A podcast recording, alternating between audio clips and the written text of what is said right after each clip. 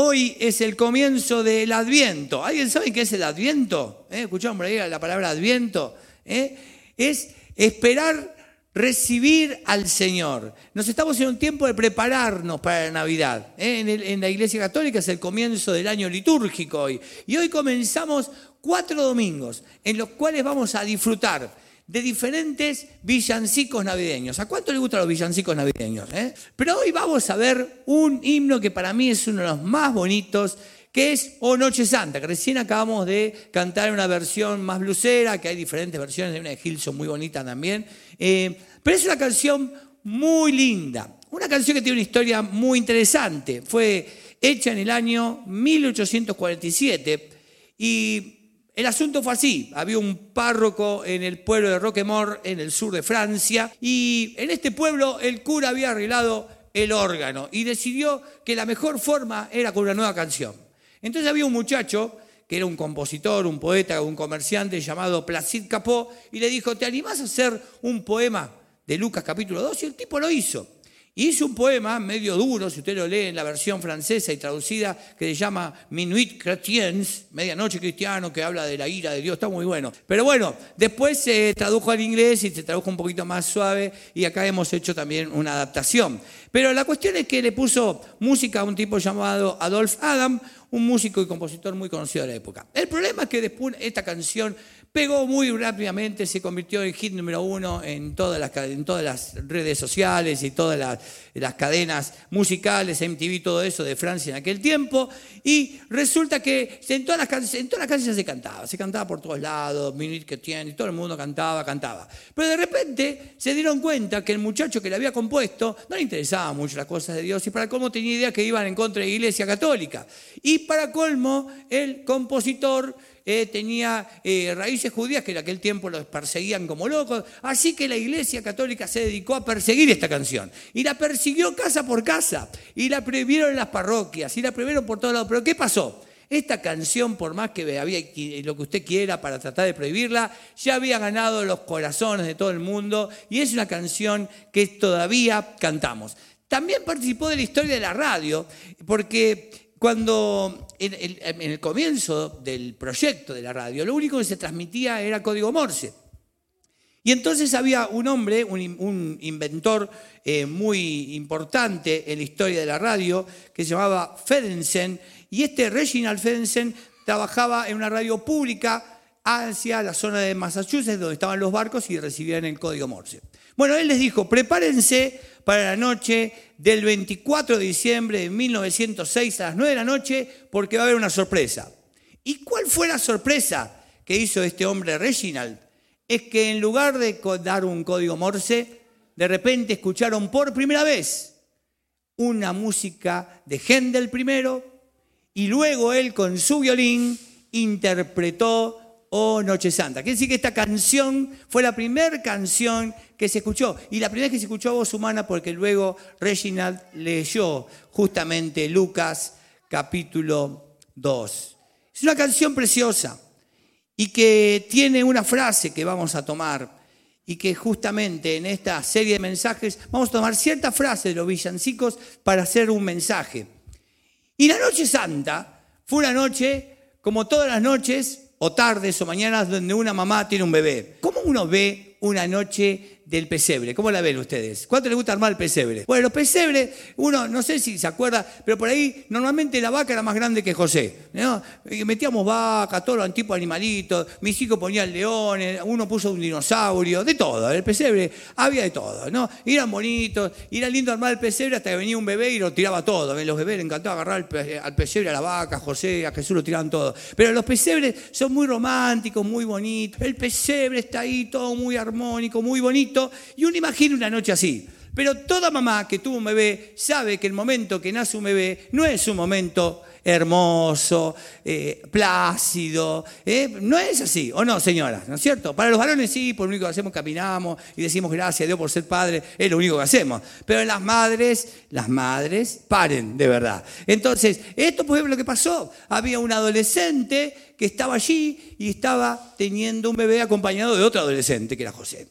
Eh, cuando tuvimos nuestro primer hijito, eh, estas son historias antiguas, ¿no? Porque usted escuche las cosas que pasaban en aquel tiempo, no había celular, no teníamos teléfono fijo. Entonces yo ya había quedado con un amigo mío que vivía a 14 cuadras, que tenía, era el único amigo con auto, que tenía un Volkswagen 61 escarabajo blanco, que era el único que tenía auto, que andaba más o menos como podía, que en algún momento yo iba a caer para llevar a mi esposa a, a tener bebé. Un, momento, puede ser cualquier momento. Yo, mi amigo, como eran buenos los amigos de antes, no tenía que ponerle ya voy o estoy abajo en el celular. ¿no? En aquel tiempo, el tipo, si vos entraba, ibas a la casa, te atendía. Bueno, resulta que, bueno, primera vez fuimos a la noche, a mitad de noche un día, la fui a buscar, me atendió, y bueno, hicimos todo el circo con el pañuelito afuera y todas las cosas, tocando bocina, qué lindo ese momento, ¿no? Y fuimos al lugar donde iba a tener el bebé y realmente nos dijo, no, todavía falta, y otra vez, teníamos de San Justo al centro, ¿no? Eran bastante, volvimos de nuevo.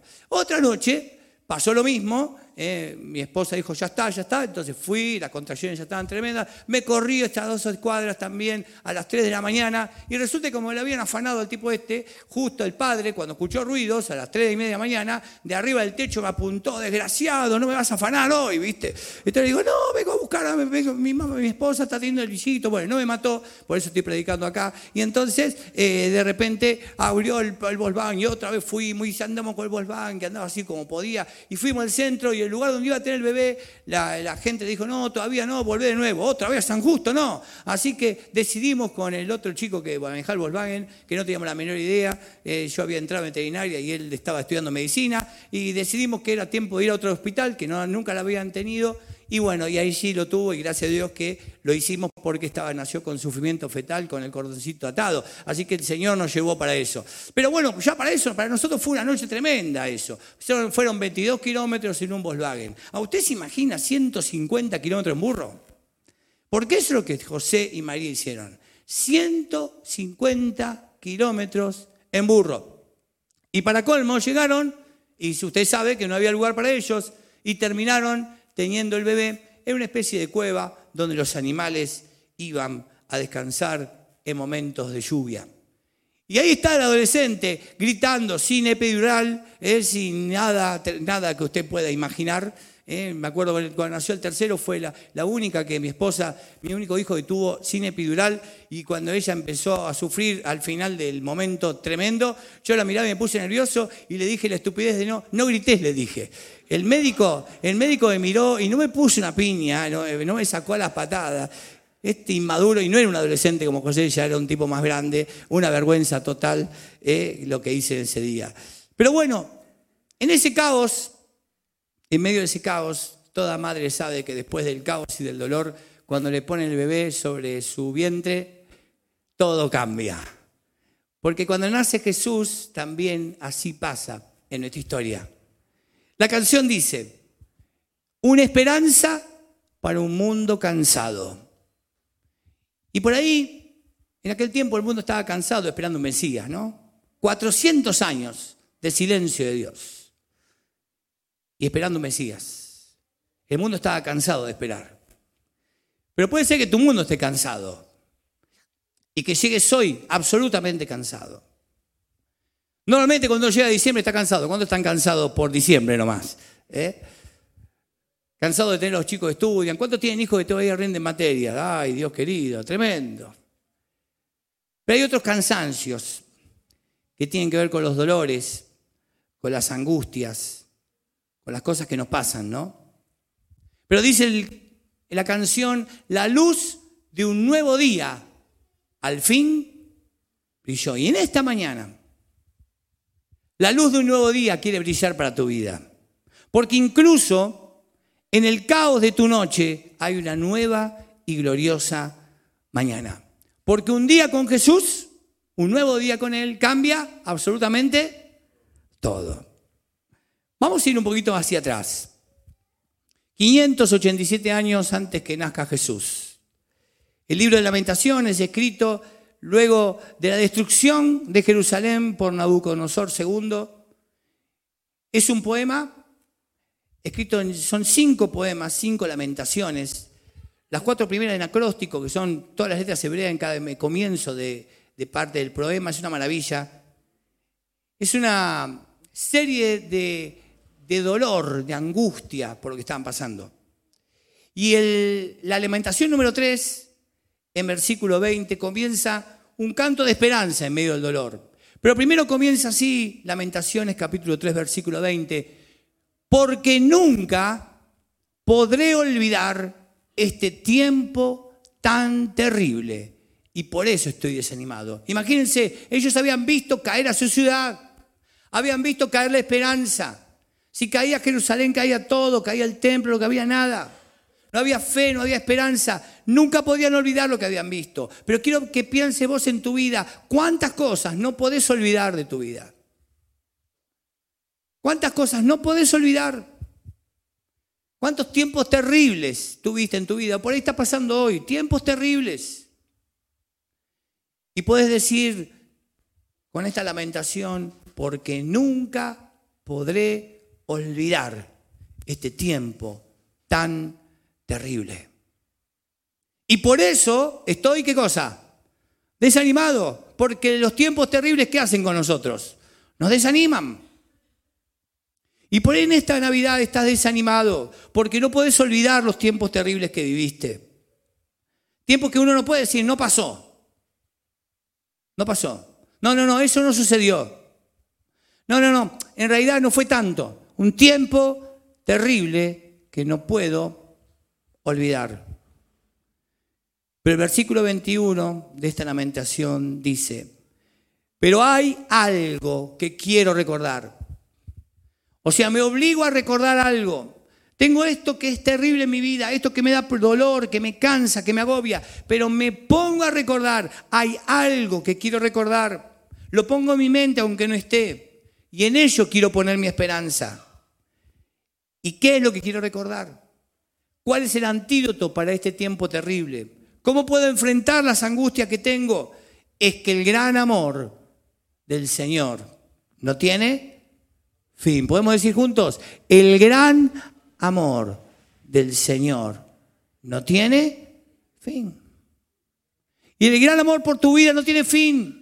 El gran amor por tus hijos no tiene fin. Y aunque haya un tiempo terrible que estás recordando, que no podés olvidar, un tiempo terrible que estás pasando en tu situación económica, un tiempo terrible que estás pasando en tu situación de salud, un tiempo terrible que estás pasando en cosas que no entendés, hay algo que tenemos que recordar y en esto poner la esperanza. Digan conmigo nuevamente, si quieren, en que el gran amor del Señor no tiene fin. Es un amor que no tiene fin.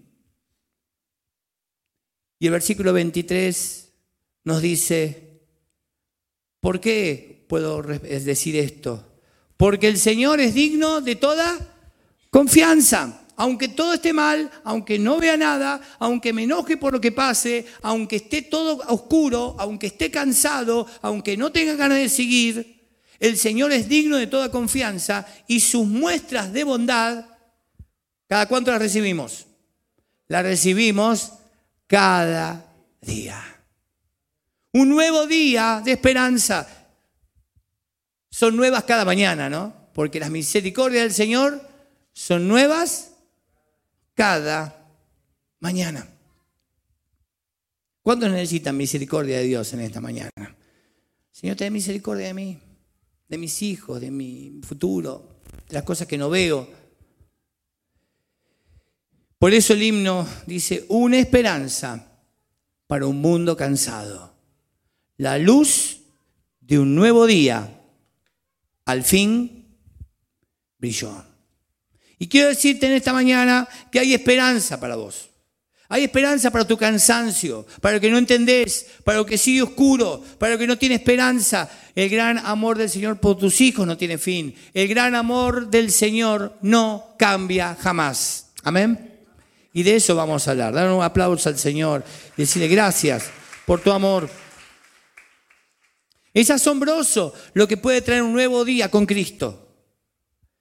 Y vamos a ver tres verdades que te dan esperanza cuando tu mundo está cansado, cuando te sentís en tinieblas.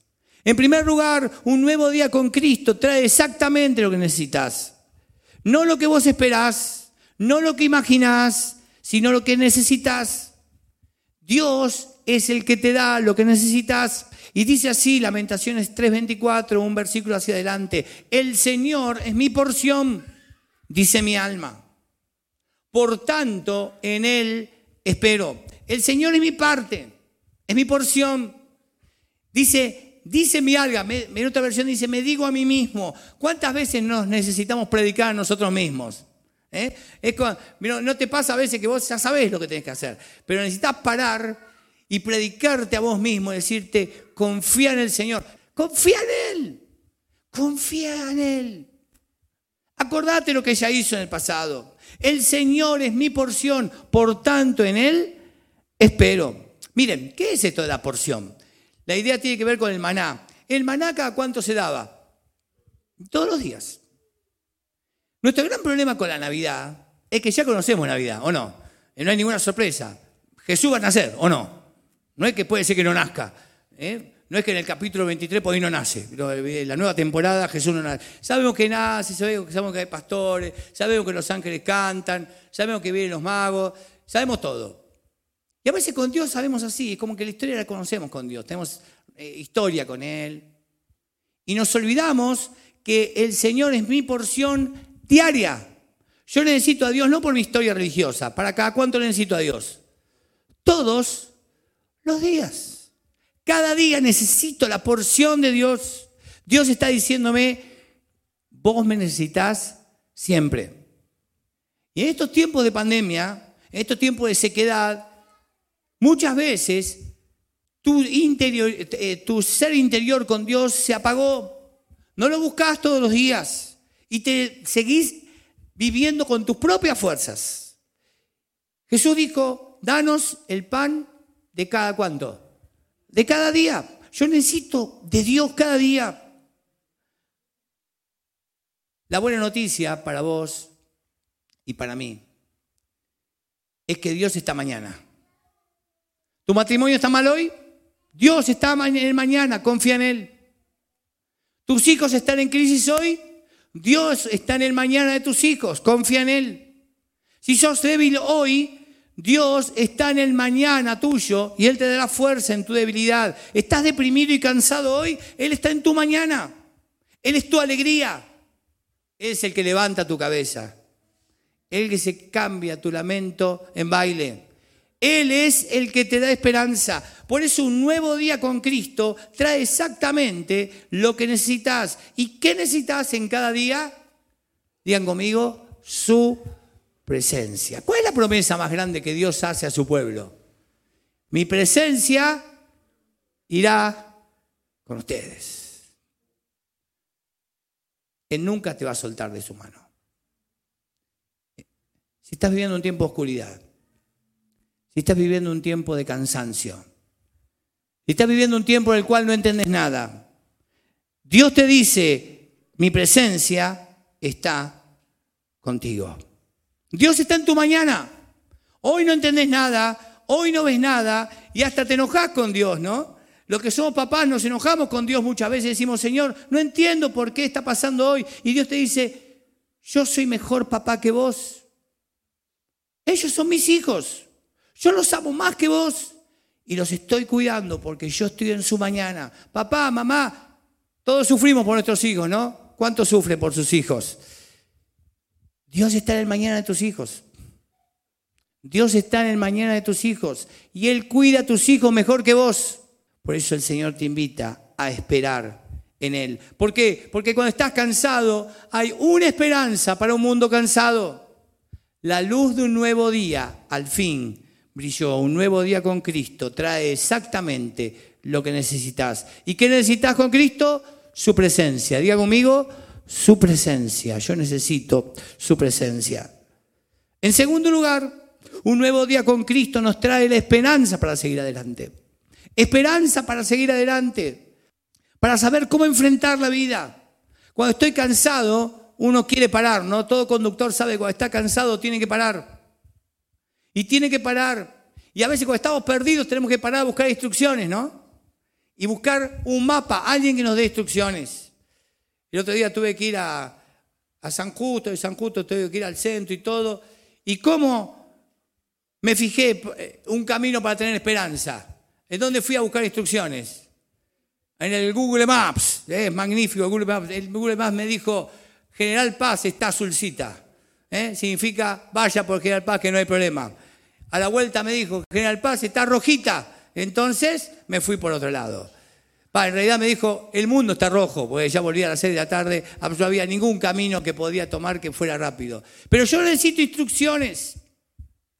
Y cuando estás en oscuridad y cansado, sigue el Lamentaciones en el versículo 25 y dice, el Señor es, ¿de qué manera? Diga conmigo, maravillosamente bueno. Está hablando un hombre que ha visto destruir Jerusalén. ¿eh? Está hablando personas que están en medio del sufrimiento. No le escriben desde el lobby de un hotel. Están viendo el dolor. Están en medio del dolor. Están en medio del vacío. Están en medio de la destrucción, como vos y yo puede ser. En medio de la angustia, en medio del pánico. Dice el Señor es maravillosamente bueno. ¿Con quiénes? Con aquellos quienes en Él confían. ¿Querés hoy tener esperanza en un mundo cansado? ¿Querés descansar en Él? Confía en Él. Y con aquellos que buscan seguir sus instrucciones. ¿Cuál es el gran problema que tenemos muchas veces? Es que no seguimos las instrucciones de Dios. Por ahí tenemos un referente religioso y vivimos de acuerdo a ciertas pautas religiosas, pero Dios quiere darte instrucciones cada cuánto? Todos los días. Para ser un buen papá, una buena mamá, ¿de dónde voy a sacar instrucciones? Lo que Dios quiere decirte. ¿Cómo voy a ser un buen esposo, una buena esposa? ¿Cómo voy a poder eh, conseguir una, alguien que me ame? ¿Cómo voy a poder encarar un trabajo? ¿Cómo voy a encarar mi futuro? Necesito instrucciones. Y cuando yo sigo las instrucciones de Dios, empiezo a vivir en seguridad porque estoy con alguien confiable. Pongo mi esperanza en algo confiable. Cuando tiempo atrás existía el subte A, ¿cuántos viajan el subte A verdadero, el real? El subte A verdadero tenía las manijas enganchadas con, eh, con cuero. ¿Se acuerdan que tenían cuero? Aparte, todo padre llevó en el subte A delante a su hijo, ¿o no? ¿Eh? Yo me acuerdo, nos peleamos todos los padres. A ver el subte y salíamos corriendo para, enganchar el primer vagón para, para, manejar con el conductor. Entonces estaba ahí eh, el subte A y de repente, ¿cuál es el problema? Algunas de esas cositas de cuero no estaban muy bien puestas. Entonces por ahí te enganchabas de una que no andaba muy bien puesta y la varijita se iba para cualquier lado y vos terminabas yéndote agarrado para arriba de toda la gente que estaba al otro costado y que no te decían Dios te bendiga, eh, colócate en tu lugar. ¡Bum! Te pegaban una piña, te empujaban, te pateaban, te rajuñaban, te insultaban. Esos tiempos salvajes eran muy bonitos. Entonces uno a veces se mantiene firme de cosas que no sirven. Por eso el autor de Hebreos 10:23 dice, mantengámonos firmes bien agarrados, sin titubear, en la esperanza que afirmamos, porque se puede confiar en que Dios cumplirá su promesa. ¿Creen eso? El Señor cumplirá su promesa. Él no va a venir a rescatar, Él no nos deja solos, Él está en nuestro futuro, la salvación es segura, pero también su presencia es segura. Ahora, ¿cuál es el problema nuestro? Que en lugar de aferrarnos a la esperanza de Dios, nos aferramos a otras cosas. Te aferrás al miedo del futuro. Te aferrás al miedo del futuro y eso te hace chocar, te hace golpear. Te aferrás al rencor y a la bronca. Y ahora seguramente en Navidad por ahí tenés que juntarte con gente que no querés juntarte. Y te da bronca ya de pensar en juntarte con cierta gente. Te aferrás al estrés. Y decir, no puedo vivir tranquilo porque tengo muchas cosas que hacer, estoy estresado y te aferrás al estrés. Te aferrás a la duda. Estará Dios conmigo, Dios me amará, Dios amará a mis hijos, habrá futuro para ellos. Por eso en esta mañana Dios te invita a que sueltes el miedo y te aferres a la esperanza. Que sueltes la ansiedad y te aferres a la esperanza. Que sueltes el estrés y te aferres a la esperanza. Que sueltes el pánico y te aferres a la esperanza, que sueltes la duda y te aferres a la esperanza, no sueltes la esperanza, no te rindas, no abandones, no canjees tu esperanza, porque el Señor cumple sus promesas, amén. Y esa es la verdad, se acerca un nuevo día y un nuevo día con Cristo puede cambiarlo absolutamente todo. Por eso, esperad el amanecer, el sol está saliendo, hay una esperanza para un mundo cansado. La luz de un nuevo día al fin brilló. Vamos juntos con esto. Una esperanza para un mundo cansado. La luz de un nuevo día al fin brilló. Y hemos visto entonces que un nuevo día con Cristo me da esperanza para seguir adelante. Un nuevo día con Cristo me da exactamente lo que necesito. Pero en tercer lugar, un nuevo día con Cristo me da la ayuda que estoy buscando. ¿Cuántos necesitan ayuda de parte de Dios en este tiempo? ¿Cuántos necesitan? Necesito ayuda. Solo no puedo. No puedo con mi matrimonio. Solo no puedo. No puedo con mis hijos. Solo no puedo. No puedo con mi economía. No puedo con mi salud, no puedo, no puedo, no puedo, no puedo. Necesito ayuda. Dice el versículo 26 de Lamentaciones 3, es bueno esperar en confiado silencio la salvación del Señor. Hay veces solamente tengo que esperar confiados. Las cosas que no me cierran, las cosas que me traen dudas las cosas que no veo claro, esperar confiado. Una de las cosas que más nos cuesta en la vida es meditar. ¿Cuántos saben meditar la palabra de Dios? Casi siempre, ¿qué hacemos con la palabra de Dios? O cuando tenemos un devocional. Leemos algo y enseguida entramos a pedir, ¿o no? Pedir, pedir, pedir, agradecer, pedir. Y nos cuesta meditar. Acá la palabra dice, esperen en confiado silencio leer la Biblia y escuchar.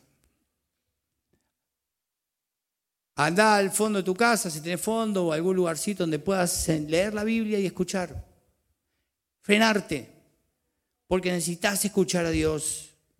Y necesitas escuchar y recibir la salvación de Dios. Algunos de los que están acá necesitan la salvación de su alma hoy. Necesita entregar su vida a Cristo y salvar su vida de, una vida llena de dolor y de angustia y del infierno que te espera luego de la muerte. Pero otros necesitan ser salvados del dolor, ser salvados de la oscuridad, ser salvados del pecado, de la angustia. Porque es asombroso, increíble lo que pasa cuando un nuevo día con Cristo viene. Si no, pregúntenle a Lázaro, ¿no? Estaba muerto, hacía cuatro días que estaba muerto. Vino Jesús y un nuevo día con Él le trajo vida. También recuerden a esa mujer con el flujo de sangre durante 12 años. Imaginen su dolor, su vergüenza, su humillación, su tortura, su sufrimiento privado durante 12 años. Pero un día con Cristo cambió su vida y sanó su vida para siempre. Recuerden este hombre de 38 años junto al estanque de Bethesda, 38 años sin poder caminar. Y un día con Cristo Jesús lo miró y le dijo, toma tu camilla y anda. Es asombrosa la diferencia de un día con Cristo. En este mundo cansado, en tu mundo cansado, en tu mundo sin esperanza, en tu mundo donde no hay nada que diga, hay algo bueno hacia adelante, Dios te dice, yo soy el que puedo cambiar tu vida. La luz de un nuevo día al fin brilló. Una esperanza en un mundo cansado. ¿Estás cansado en esta mañana? ¿Estás cansado? Hay una esperanza. Hay algo que brilla para tu vida. Por eso, si tu matrimonio vos decís, nunca va a ser lo que yo imagino. Me casé con esta persona, pero no es lo que yo imagino. Mi matrimonio nunca será como yo imagino. Es asombrosa la diferencia cuando vos pones tu matrimonio en Cristo, porque un día con Cristo en tu matrimonio todo puede cambiar. Algunos de ustedes están enfermos de cuerpo y alguien que ama a ustedes está enfermo hoy en su cuerpo y Jesús vino también a decirte que Él puede sanar las enfermedades. Y podemos orar por enfermedad y aunque no lo sane, Él está ahí al lado de Él. Y la diferencia de la presencia de Dios en una persona enferma, porque un día con Cristo puede cambiar todo. Algunos de ustedes están en la noche en medio de la angustia, del dolor. Y es como esa noche donde nació Jesús, donde hay gritos, dolores. Pero hoy en medio de tu noche puedes tener esperanza. Porque Jesús, su presencia, cambia absolutamente todo. En medio de esta pandemia, la fe de muchos se secó. Y puede ser que tu fe se haya secado.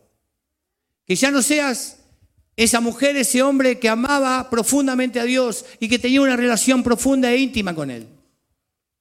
Es más, hasta perdiste la costumbre de venir a la iglesia y algunos ya ni piensan volver.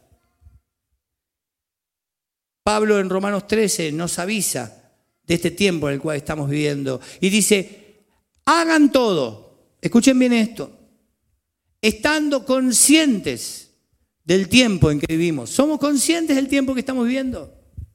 Un tiempo de oscuridad, un tiempo de cansancio, un tiempo que necesita que estemos atentos. Y continúa Pablo, ya es hora de que despierten del sueño. El pastor Walter predicó un mensaje maravilloso sobre esto hace tiempo atrás. Hora de que despertemos del sueño, que no sigamos en el letargo, que no sigamos igual, porque nuestra salvación está ahora, ¿cómo? Más cerca de que cuando inicialmente iniciamos el camino. Y dice así, si quiere léalo conmigo. La noche está muy avanzada. La noche está terminando. ¿Vieron cuando uno está esperando que amanezca? La noche ya termina, está avanzada y ya se acerca el día. Y el Señor te dice en esta mañana, tu noche se está acabando ya se acerca el día. ¿Crees eso? Tu noche se está acabando. Estás en el medio de la noche, pero tu noche se está acabando. Ya se acerca el día. Por eso, y acá dice Pablo algo claro, ¿qué tenemos que hacer en primer lugar? Lea conmigo esto. Dejemos a un lado las obras de la oscuridad. ¿Me escuchó bien esto? ¿Cómo puedo experimentar la alegría siguiendo sus instrucciones y dejando de lado las obras de la oscuridad? ¿Qué obra de la oscuridad hoy te detiene? ¿Qué pecado te está deteniendo?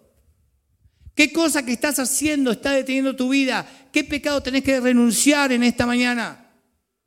¿Cuáles son aquellas obras de la oscuridad que están deteniendo tu vida? Deja de lado las obras de la oscuridad y ponete qué cosa?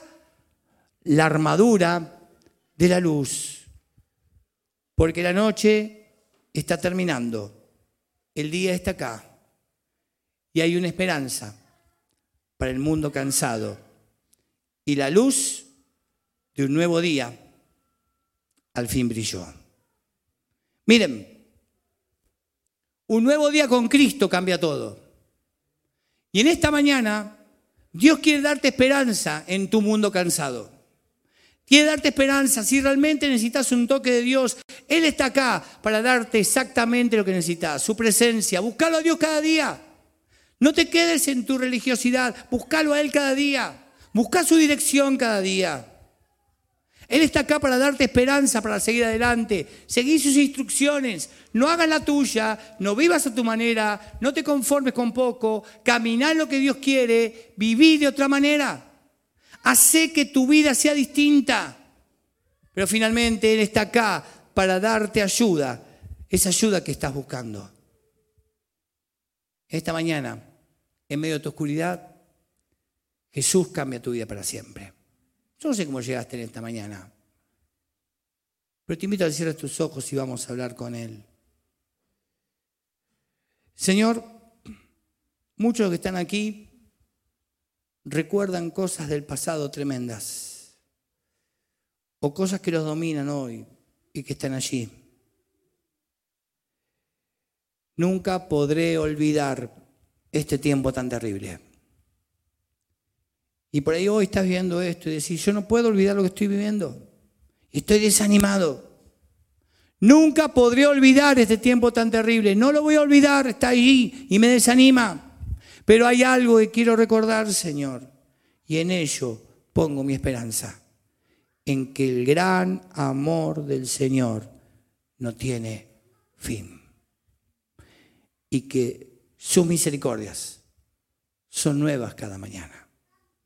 Señor, gracias por tu palabra, como siempre tan clara para nosotros. Señor, Sos la respuesta para nuestro mundo cansado. Vos dijiste, vengan a mí todos aquellos que están cansados y yo los haré descansar. Y en esta mañana venimos a vos, Señor, en nuestro mundo cansado, en nuestro mundo lleno de noche, de oscuridad, sin esperanza, porque un día con vos, Jesús, cambia todo. Padre, te necesitamos. Hay cosas que no podemos olvidar. Hay cosas que nos desaniman. Hay cosas que nos cansan, pero hoy queremos recordar y poner nuestra esperanza en tu amor que no tiene fin, en tus misericordias que son nuevas cada mañana, que son nuestra porción, que son nuestra esperanza, que son nuestra libertad y que solamente poniendo nuestra mirada en ti podemos tener salvación de nuestra propia vida. Te necesitamos, Señor, porque sos la, la respuesta a nuestro mundo cansado. Pero si estás viendo este mensaje o estás aquí y todavía no tomaste la decisión más importante de tu vida, de entregarle el control de tu vida a Jesús. Porque Jesús vino aquí a nacer porque te ama. Porque Él no quiere que sigas viviendo igual. Él tiene esperanza para vos. Pero tenés que tomar la decisión de arrepentirte y decir, Jesús, te necesito. Te entrego mi vida hoy. Y Él te espera con amor, te ama. No importa cómo estés, no importa lo que hiciste, Él te ama. Y si querés entregarle tu vida a Jesús hoy, hacelo. Y haz esta oración conmigo. Decirle, Jesús, te necesito. Te pido que perdones mis pecados. Señor, te pido que tomes mi vida y la hagas nueva. Señor, estoy cansado. Estoy en un mundo oscuro. Necesito ver tu luz, Señor. Gracias Jesús por tu perdón. Y gracias por tu salvación. Si hiciste esta oración conmigo por primera vez, te invito a que levantes tu mano y decirle, yo entrego mi vida a Jesús en esta mañana. Yo le entrego mi vida a Jesús, Dios te bendiga. Yo le entrego mi vida a Jesús. Si estás allí en internet, yo, poné ahí en Facebook, yo le entrego mi vida a Jesús. Queremos conectarte con vos. Porque un día con Jesús un día con Jesús, tu vida cambia para siempre.